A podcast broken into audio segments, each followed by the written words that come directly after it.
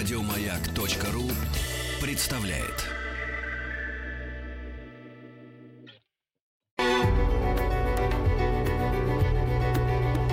Много букв. Много букв.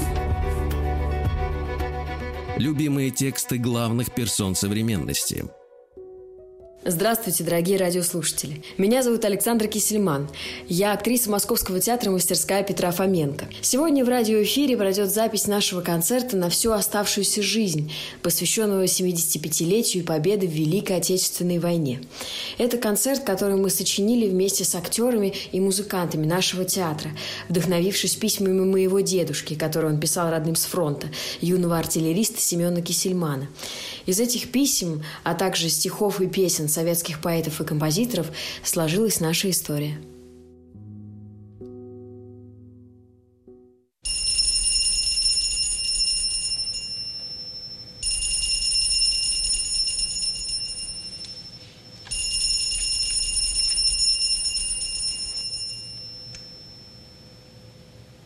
Сорок трудный год, Омский госпиталь, коридоры – сухие марки, Тихо шепчет нянечка, Господи, да чего же артисты маленькие.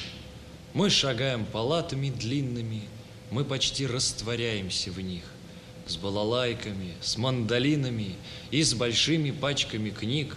Что в программе? В программе чтение, Пару песен военных, правильных. Мы в палату тяжелораненых Входим с трепетом и почтением. Мы вошли. Мы стоим в молчании. Вдруг надрывающимся фальцетом Гришка Абрикосов отчаянно объявляет начало концерта.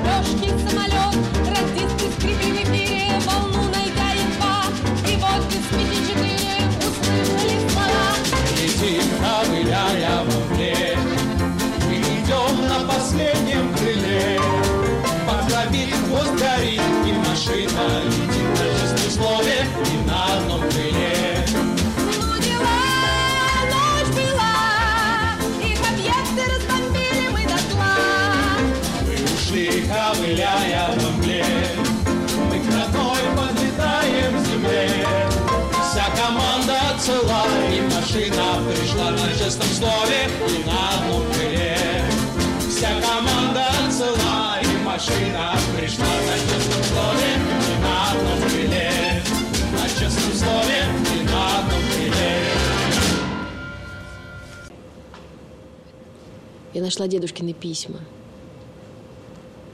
Письма, которые он писал во время Великой Отечественной войны своим родным. Его дедушку зовут Сема, Сема Кисельман. А вот. Вот. 8 октября 1941 года. Здравствуйте, дорогие папочка, мамочка и Лёлечка. Лёлечка – это он так ласково называет своего брата, которого на самом деле зовут Лев. Вы не можете себе представить, как я обрадовался, получив открытку. Я было потерял всякую надежду связаться с вами. Я жив и здоров – Теперь я пишу вкратце период времени, что мы не имели никакой вести друг от друга. 25 июня 41 года... Это же...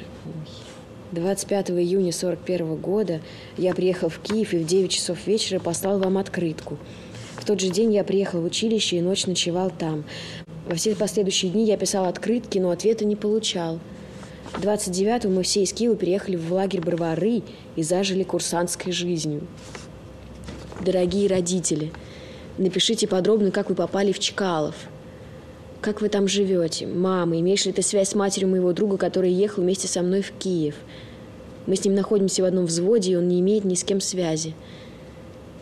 Пишите почасче. Целую крепко вас, мои дорогие. Сема. Почасче. На земле, безжалостно маленькой, жил да был человек маленький. У него была служба маленькая и маленький очень портфель.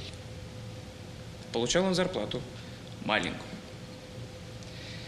И однажды, прекрасным утром, постучалась к нему в окошко небольшая, казалось, война. Автомат ему выдали маленький, сапоги ему выдали маленькие, каску дали маленькую и маленькую по размерам шинель. А когда он упал, некрасиво, неправильно, в атакующем крике вывернув рот, то на всей земле не хватило мрамора, чтобы вырубить парня в полный рост. Ах, какие удивительные ночи, Только мама моя в грусти и тревоге. Что же ты гуляешь, мой сыночек, Одинокий, одинокий? Что же ты гуляешь, мой сыночек, Одинокий, одинокий? И с конца в конец апреля путь держу я, Стали звезды и крупнее, и добрее. Что ты, мама, это я дежурю, Я дежурный по апрелю. Мама, мама, просто я дежурю, Я дежурный по апрелю. Мой сыночек, вспоминаю все, что было. Стали грустными глаза твои, сыночек. Может быть, она тебя забыла, Знать не хочет, знать не хочет. Может быть, она тебя забыла, Знать не хочет, знать не хочет. И с конца в конец апреля путь держу я, Стали звезды и крупнее, и добрее. Мама, мама, это я дежурю, Я дежурный по апрелю. Мама, мама, просто я дежурю, Я дежурный по апрелю. 31 декабря 41 года. 12 часов. С Новым годом, дорогие родители! Этот Новый год я встречаю не так, как встречал предыдущие. Проклятый Гитлер испортил всю нашу жизнь, но он жестоко поплатится за свои кровавые преступления. Дорогие родители, если бы вы знали, с каким нетерпением я жду от вас письма, пишите по часче. Лёля, напиши, как ты учишься. Исполняешь ли ты то, что твой старший брат тебе говорил? Читай побольше книг, газет, особенно нажимай на математику, ибо ты, наверное, хочешь быть артиллеристом, как твой брат. Артиллерист должен быть всесторонне развит. Мамочка, я знаю, что ты любишь волноваться, поэтому я пишу тебе, что здоров, как бык. Нас всех прекрасно обули, одели. На ногах у нас валенки, на руках меховые рукавицы. А сейчас я инструктор в школе младших командиров. Дорогой папочка, я часто вижу во сне, будто ты говоришь мне, бей немцев так, чтобы ни один не остался в живых. Ну, пока, до свидания. Целую крепко, Сёма. 28 октября. Здравствуй, дорогая мамочка. Прости меня за то, что я так долго не писал. Причиной этому было то, что у меня не было постоянного адреса. Мамочка, живу я хорошо, жив и здоров. Только одного не хватает. Чем отметить годовщину Великой Октябрьской социалистической революции? Ты, наверное, читал в газете, что разрешен прием посылок фронтовикам до 1 января. Конечно, ты можешь прислать мне всякой съестной ерунды, но прошу тебя этого не присылать, ибо у меня здесь всего доста- достаточно. И лишь одним ты можешь меня устроить. Это водочкой. Ты можешь подумать, что если ты пришлешь мне литр водки, то я его сразу выпью. Мамочка, я культурно отмечу праздник, как ты меня и учила. Не мешает прислать несколько учебников, как то алгебраический задачник, геометрический задачник, тригонометрический за 10 класс и немного парфюмерии. Посылка должна весить не больше 5 килограмм. Мамочка, как твое здоровье, как здоровье папочки. Ну, пока всего хорошего. Привет всем. Целую тебя, папочку и Лелечку. Сообщите Лёлин адрес. Аккуратно, перед наступлением, все по кружкам разливают водку. Порошенный снегом суп глотают, хлеб зажевывая на ходу. Мы с Уродиным сидим в сторонке. Может быть, последний ломоть хлеба, может быть, последний раз из фляги водку разливаем пополам. Выпили, чтоб тот, кто уцелеет, помнил этот день оглохший, белый, и домой вернулся, и за друга две хороших жизни пережил. У него в спине была воронка, мелкая воронка, но в спине. Вот еще письмо от 2 сентября 43 -го года. Здравствуй, дорогая мамочка. Сегодня получила от тебя письмо. Очень благодарен. Мамочка, я не знаю, почему ты не получаешь мои письма. Я написала уже две открытки, и это третье письмо. Мамочка, вчера ты читала в газете, что наши доблестные воины освободили город, а город зачеркнут. Вероятно, потому что боялись, что письмо могут перехватить. Этот город известен в истории Великой Отечественной войны своими кровопролитными боями. Частицы труда, положенного при освобождении города – невозможно прочитать. Частица труда, положенного при освобождении города, принадлежит мне, и я горжусь этим. Немецкий фашизм трещит по всем швам и скоро лопнет под тяжестью своих преступлений. И тогда я приеду домой и снова увижу вас, мои дорогие. Да будет так. Насчет моего здоровья можешь не беспокоиться. Пока я жив и здоров, чего я вам всем желаю. Целую всех, ваш Сема. Катька, Катышок, Катюха, тоненькие пальчики.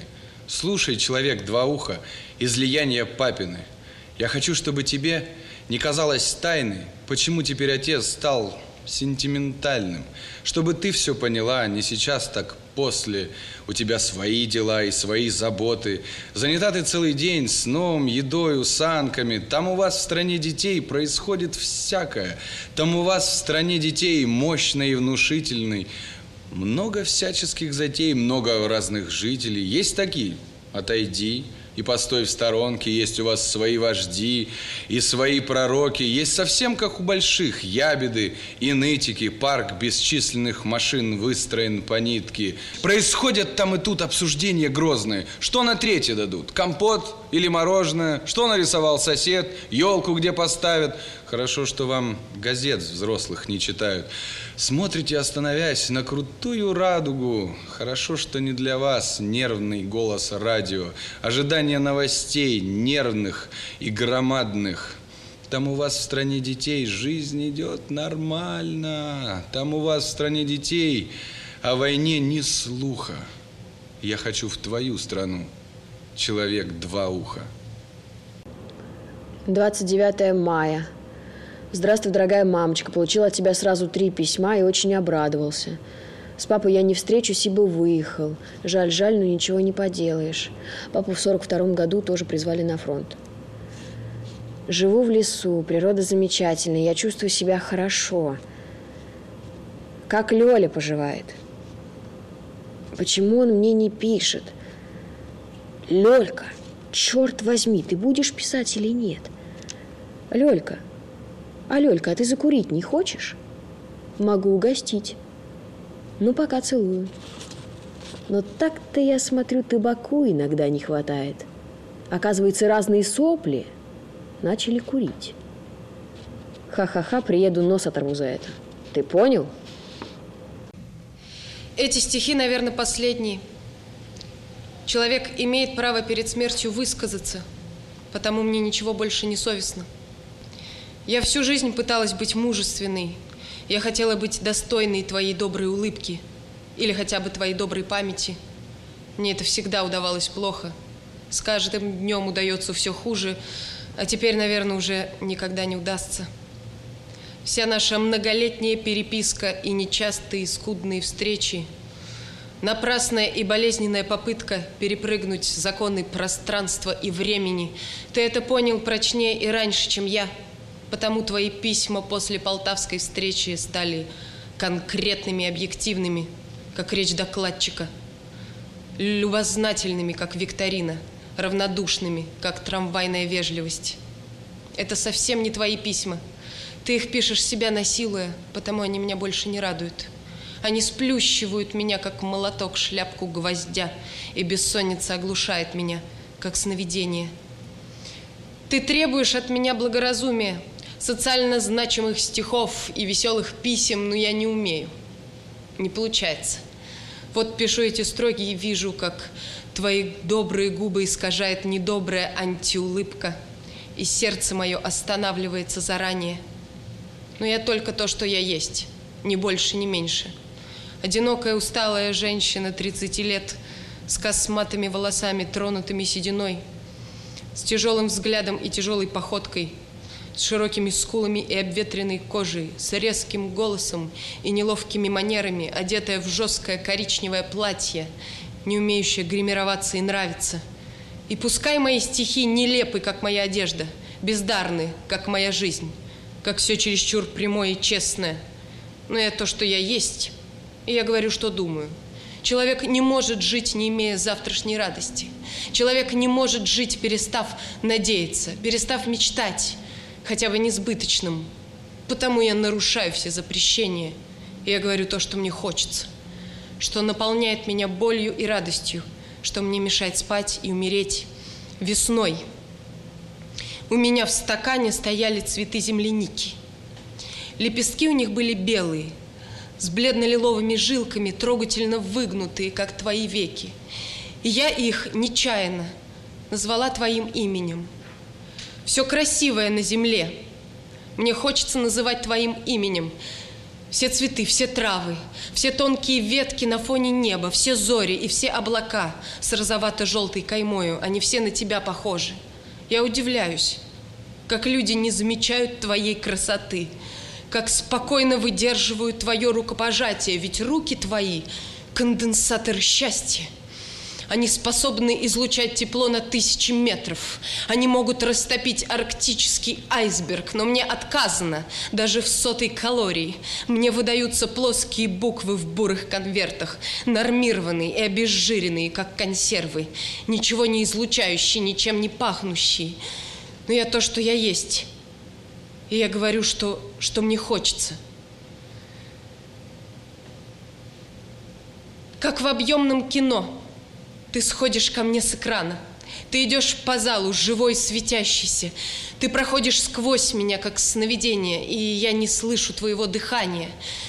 Твое тело должно быть подобно музыке, которую не успел написать Бетховен. Я бы хотела день и ночь осязать эту музыку, захлебнуться ею, как морским прибоем. Эти стихи последние мне. Ничего больше не совестно. Я завещаю девушке, которая будет любить тебя. Пусть целует каждую твою ресницу в отдельности. Пусть не забудет ямочку за твоим ухом. Пусть пальцы ее будут нежными, как мои мысли. Я то, что я есть, и это не то, что нужно. Я могла бы дойти босиком до Белграда, и снег бы дымился под моими подошвами, и мне навстречу летели бы ласточки. Но граница закрыта, как твое сердце, как твоя шинель, застегнутая на все пуговицы, и меня не пропустят. Спокойно и вежливо меня попросят вернуться обратно. А если буду, как прежде, идти на пролом, белоголовый часовой поднимет винтовку, и я не услышу выстрела – меня кто-то как бы негромко окликнет, и я увижу твою голубую улыбку совсем близко. И ты впервые поцелуешь меня в губы. Но конца поцелуя я уже не почувствую.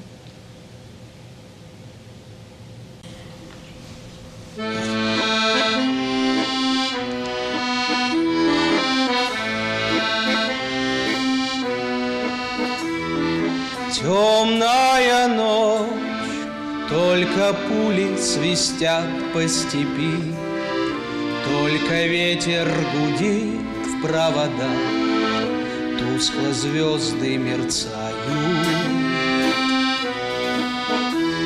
В темную ночь ты, любимая, знаю, не спи, И у детской кроватки тайком слезу утираешь.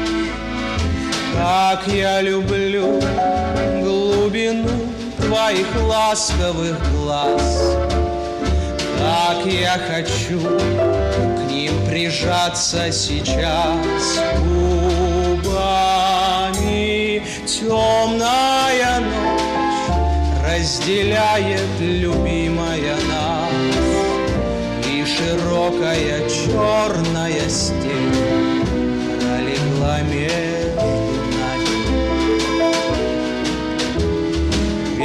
в тебя, дорогую подругу мою Эта вера от пули меня темной ночью хранила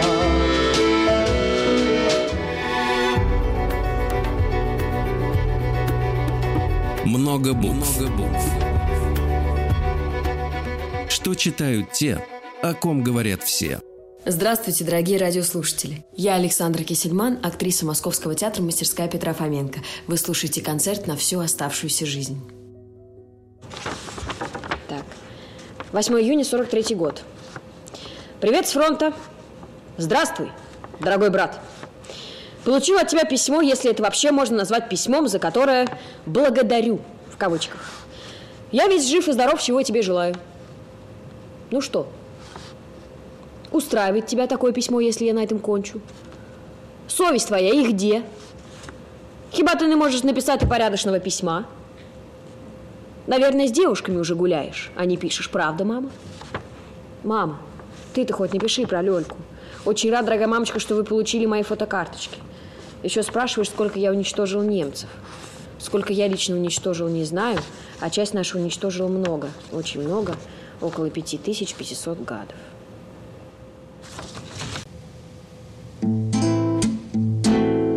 Я вам мозги не пудрю, уже не тот завод.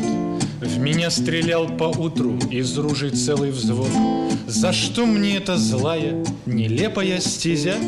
Не то чтобы не знаю, рассказывать нельзя. Мой командир меня почти что спас, но кто-то на расстреле настоял, и взвод отлично выполнил приказ. Но был один, который не стрелял.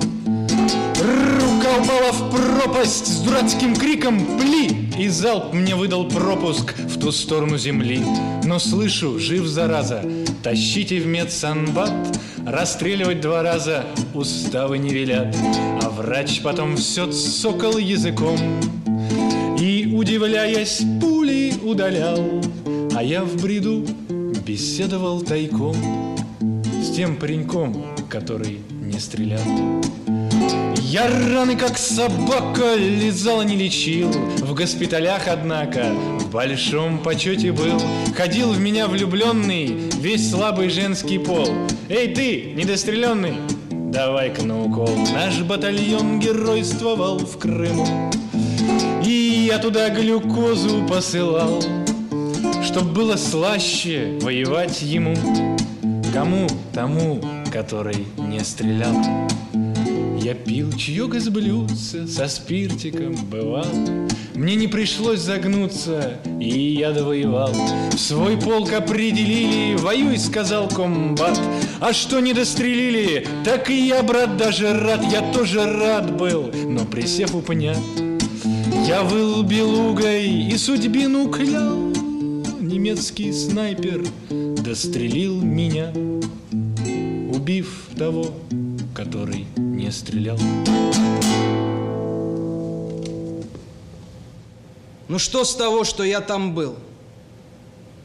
Я был давно. Я все забыл.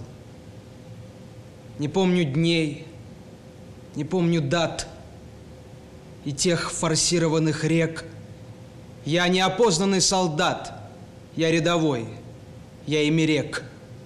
Я меткой пули недолет, я лед кровавый в январе, я крепко впаян в этот лед.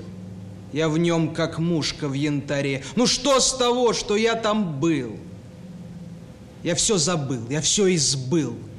Не помню дат, не помню дней, названий вспомнить не могу. Я топот загнанных коней, я хриплый окрик на бегу, я миг непрожитого дня. Я бой на дальнем рубеже, я пламя вечного огня и пламя гильзы в блиндаже. Ну что с того, что я там был? В том грозном быть или не быть, я все это почти забыл.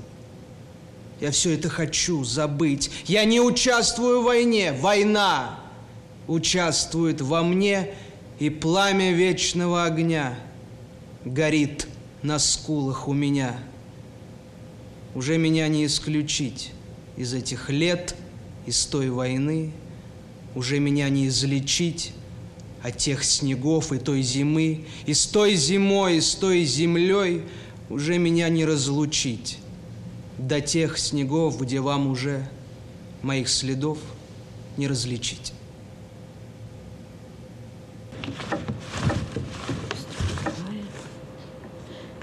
3 мая 43 -го года. Здравствуй, дорогая мамочка. За время, за время пребывания в Москве я получил всего одно письмо от Лёли, на которое тотчас ответил. Мамочка, пишу последнее письмо в Москве. Выезжаю немцев бить с новыми свежими силами. Я хорошо отдохнул, чувствую себя прекрасно и бодро. Чуть было не женился, да раздумал. Как ты на это смотришь? Я шучу, мамочка. Тяжело мне Лёлькины письма читать. Не этого я хотел. Ну, ничего не поделаешь. Ну, как бы я хотел, чтобы он учился. Мамочка, как ты себя чувствуешь? Как провели праздник? Как папочка? Ведь я ничего о нем не знаю. Вы все не считаете нужным мне ничего сообщить о нем. А Лёлька особенно. Про папу тоже ничего не пишет, как будто меня это совершенно не интересует. Дорогие мои, так не годится. Высылаю вам три фотокарточки, две московских и одну фронтовую. Ну все, будьте здоровы. Целую. Фронт 4 апреля 44 года. Здравствуйте, дорогие родные Семы. От вас мы уже получали несколько писем по адресу Кисельману Семену Ильичу. Но, дорогие вы наши, мы не хотели сообщать вам лично, а я думал, что он даст вам письмо с госпиталя. И вот сегодня я вам сообщаю, как его друг, что он находится в госпитале, он тяжело ранен в правое плечо, и сейчас мы не знаем, что с ним. Если жив, то он напишет. На этом до свидания. И мы обещаем отомстить за его ранение в тысячу раз больше. С приветом, фронтовик Горчаков В. Письмо от друга Горчакова пришло в апреле, а вслед за ним пришло извещение. Ваш сын, младший лейтенант Кисельман Семен Ильич, уроженец Чкаловской области, в боях за социалистическую родину, верной воинской присяге и проявив геройство и мужество, был ранен и 3 февраля 1944 года умер от ранения.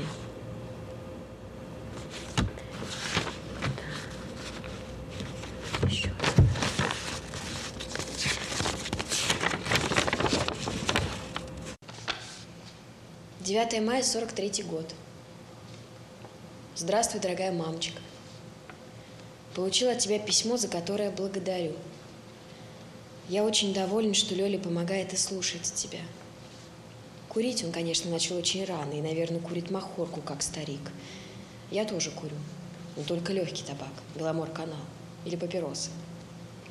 Я ему советую бросить. Я чувствую себя отлично.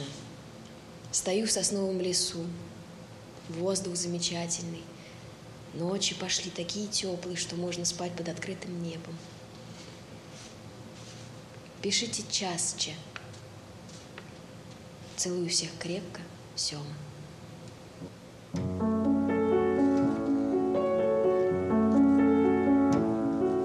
Когда вы песни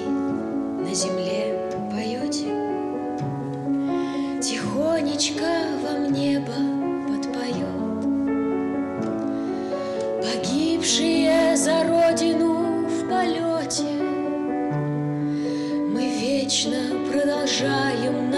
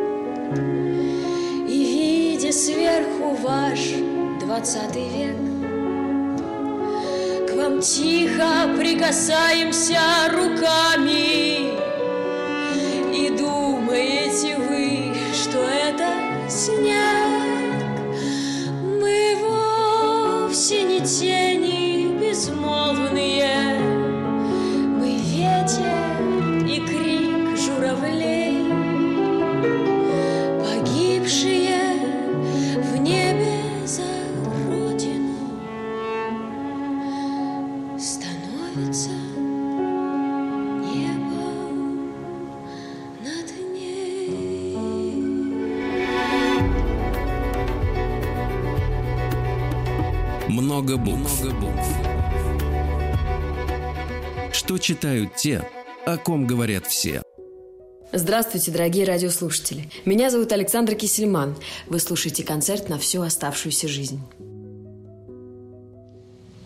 На фронте была далеко идущая мечта.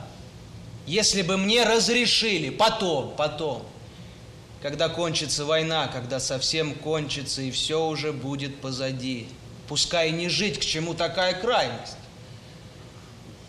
а просто оказаться там, просто увидеть и посмотреть вокруг, что будет.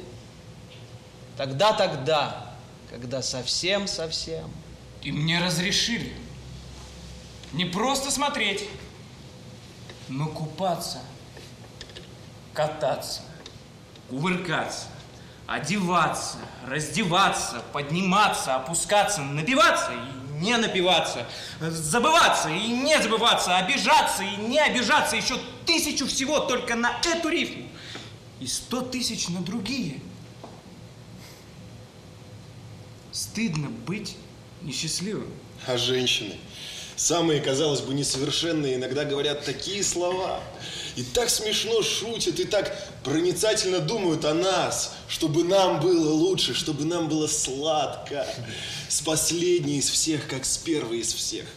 И то и дело им это удается. А если не удается, то страдают молча. А если говорят, иногда говорят такие слова. Стыдно быть несчастливым. А есть собаки. Они не умеют читать. Никогда не читали. Ни строчки. Никогда у них по этому поводу не колотилось сердце. Не подступал комок к горлу. Они никогда не хохотали, зачитывая вслух своим знакомым.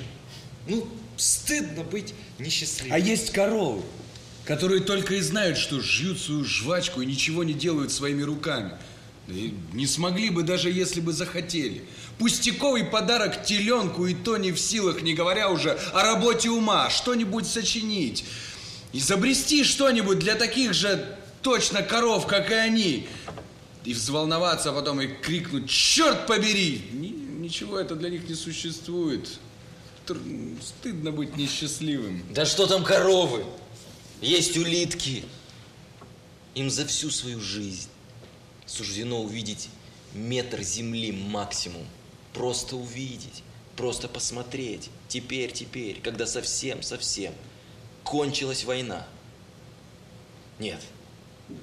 Если бы мне разрешили одно только это, я бы все равно сказал, стыдно быть несчастливым. И каждый раз, когда я несчастлив, я твержу себе, стыдно, стыдно, стыдно быть несчастливым.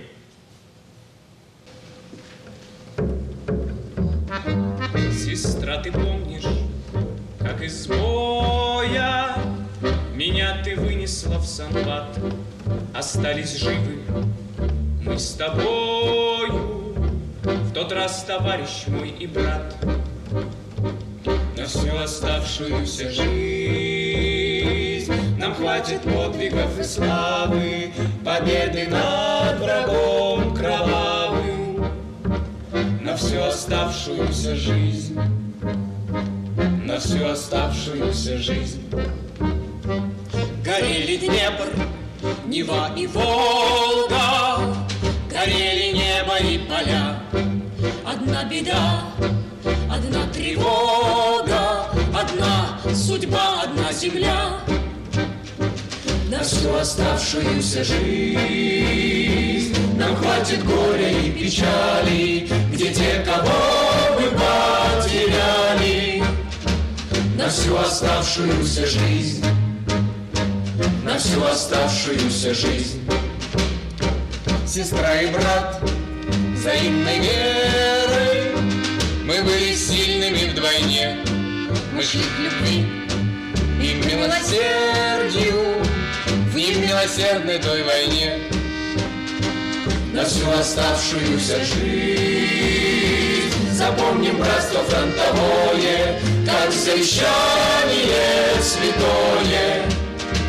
На всю оставшуюся жизнь, на всю оставшуюся жизнь, на всю оставшуюся жизнь. Запомним братство фронтовое, как завещание святое.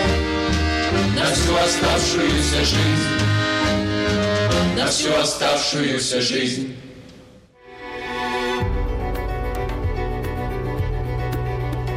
Много букв.